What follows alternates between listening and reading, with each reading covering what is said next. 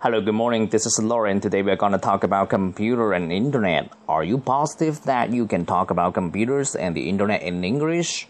Computers and internet have become an important part of our lives. People use computer more and more both at work and at home. Surfing on the internet is common and popular among young people.